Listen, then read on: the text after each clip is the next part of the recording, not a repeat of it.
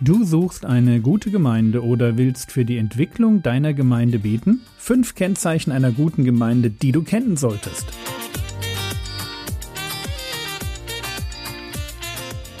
Theologie, die dich im Glauben wachsen lässt, nachfolge praktisch dein geistlicher Impuls für den Tag. Mein Name ist Jürgen Fischer und wir starten heute mit der Lehre der Apostel. Christen sollten sich verbindlich zu einer Ortsgemeinde halten. Ich mag das heute nicht begründen, sondern einfach mal feststellen. Ich habe das immer wieder erlebt. Christen ohne feste Gemeindezugehörigkeit werden komisch. Gemeindelosigkeit ist geistlich nicht gesund. Auch dann nicht, wenn man noch so viel vermeintlich biblische Argumente dafür anführt oder sich sonntags im Internet seinen Lieblingsprediger anhört. Gemeindelosigkeit ist nicht gesund. Und deshalb lohnt es sich darüber nachzudenken, was macht eine gute Gemeinde aus? Was sind Kennzeichen einer guten Ortsgemeinde? Wenn ich mir eine Gemeinde suche, beziehungsweise wenn ich für meine Gemeinde bete, und Achtung, keine Gemeinde ist perfekt. Also wenn ich mir eine Gemeinde suche, worauf sollte ich achten? Und wenn ich für meine nicht perfekte Gemeinde beten will, damit die sich weiterentwickelt, wofür sollte ich beten? Darum wird es in dieser Woche gehen.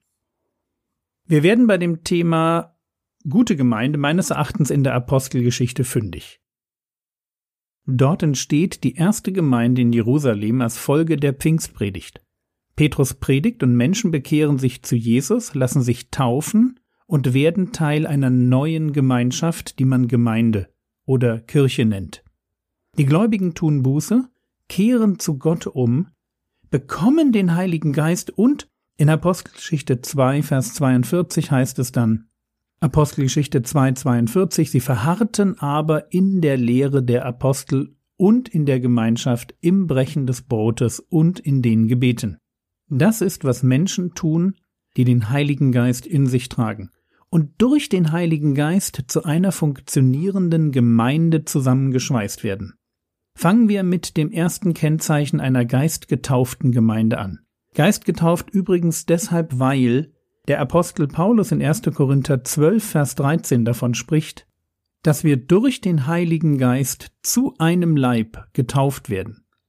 Wir sind als Gemeinde, und das gilt meines Erachtens für die Ortsgemeinde im Kleinen wie für die weltweite Gemeinde im Großen. Wir sind als geistliche Geschwister miteinander verbunden, weil alle den Heiligen Geist haben. Aber zurück zu den Kennzeichen einer geistgetauften Gemeinde. Apostelgeschichte 2, Vers 42. Sie verharrten aber in der Lehre der Apostel. Eine gute Ortsgemeinde fördert das geistgewirkte Verlangen ihrer Mitglieder nach der Lehre der Apostel, beziehungsweise nach dem Wort Gottes. Das heißt, in einer solchen Gemeinde hat die Bibel einen hohen Stellenwert. Jetzt kann man sich fragen, woran sehe ich, dass die Bibel einen hohen Stellenwert in einer Gemeinde hat. Ein paar Anhaltspunkte. Erstens. Schau dir an, wie über die Bibel geredet wird. Ist sie in den Augen der Verantwortlichen das Wort Gottes oder ist sie nur ein Buch, das Menschen geschrieben haben? Besitzt sie, richtig ausgelegt natürlich, Autorität? Oder spielt sie ganz praktisch im Gemeindeleben nur eine Nebenrolle? Was passiert, wenn man, sagen wir mal, in einer Gemeindestunde mit der Bibel argumentiert? Hat das Gewicht? Zweiter Punkt. Worum geht es in den Predigten? Geht es um die Erfahrungen des Predigers oder geht es um biblische Texte, die für sich selbst reden dürfen? Also benutzt der Prediger einen Bibeltext, um dann über irgendetwas zu reden, oder legt der Prediger das Wort Gottes aus und versucht, das herauszuarbeiten und auf heute zu übertragen, was der Geist Gottes durch den inspirierten Autor ursprünglich sagen wollte. Wen höre ich in der Predigt? Erzählt der Prediger über sich oder will er Sprachrohr des Heiligen Geistes sein, der mir das Wort Gottes aufschließt? Dritter Punkt. Wird das gepredigt, was Paulus in Apostelgeschichte 20 den ganzen Ratschluss Gottes nennt?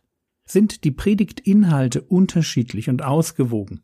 Das Gegenteil wäre dann, dass es immer wieder um sehr ähnliche bestimmte Themen geht, die für die eigene Gemeinderichtung vielleicht besonders identitätsstiftend sind. Vierter Punkt. Gibt es Stoff für die Neueinsteiger und für die alten Hasen? Und wenn sich vielleicht die Sonntagspredigten mehr an die Neuen richten, gibt es dann weiterführende Angebote für Christen, die schon einiges wissen und trotzdem noch tiefer ins Wort Gottes eintauchen wollen? Fünfter Punkt. fördert und ermutigt die Gemeinde Eltern darin, dass sie ihren Kindern die Bibel nahebringen. Von Timotheus heißt es, dass er von Kind auf die heiligen Schriften kannte, die einen Menschen weise machen zur Rettung durch den Glauben. 2. Timotheus 3,15. Haben die Gemeindekinder in der Gemeinde die Chance, ein tiefes Bibelwissen zu erwerben? Sechster Punkt. Sind die Geschwister in der Gemeindeleitung für ihre Liebe zum Wort Gottes und auch für ihre Bibelkenntnis bekannt? Also spürt man ihnen ab, dass sie einen persönlichen Zugang zum Wort Gottes haben und mehr verstehen wollen. Letzter Punkt. Wir sind alle Lernende. Ich habe noch längst nicht alles verstanden. Ich habe noch Fragen zur Bibel. Also ich, Jürgen Fischer. Nicht unbedingt zu den ganz wichtigen Themen. Ich weiß, wie man gerettet wird und was Sünde ist und wie man betet und so weiter. Aber ich habe noch Fragen zu Themen, die zweitrangig sind. Themen, die in der Kirchengeschichte teilweise seit Jahrtausenden diskutiert werden. In einer Gemeinde, die der Bibel einen hohen Stellenwert einräumt, ist man sich der Komplexität mancher Themen bewusst. Man weiß darum, dass zutiefst hingegebene und echt bekehrte Menschen unterschiedliche Erkenntnis haben können, ohne gleich Irrlehrer oder Ungläubige zu sein. Und man lässt deshalb in der Gemeinde Raum für Diskussionen, unterschiedliche Standpunkte und ein Nebeneinander von theologischen Positionen. Und man tut das aus einem einfachen Grund. Die Gemeinde, die behauptet, dass sie alle Antworten hat, hört auf zu denken. Und eine Gemeinde, die ihre jungen Geschwister nicht zum Denken anregt, nicht zu Denkern macht, sondern zu Traditionalisten. Die fördert nicht Überzeugungen und Glauben, sondern sie fördert Besserwisserei und Scheinheiligkeit. Also was sind die Kennzeichen einer guten Ortsgemeinde? Kennzeichen Nummer eins: Sie fördert das geistgewirkte Verlangen ihrer Mitglieder nach der Lehre der Apostel, beziehungsweise nach dem Wort Gottes.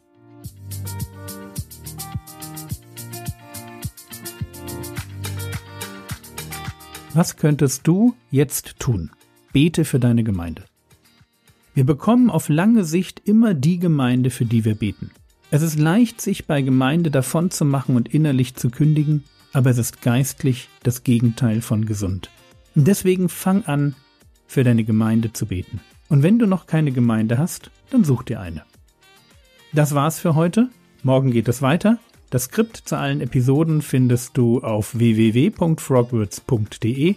Der Herr segne dich, erfahre seine Gnade und lebe in seinem Frieden. Amen.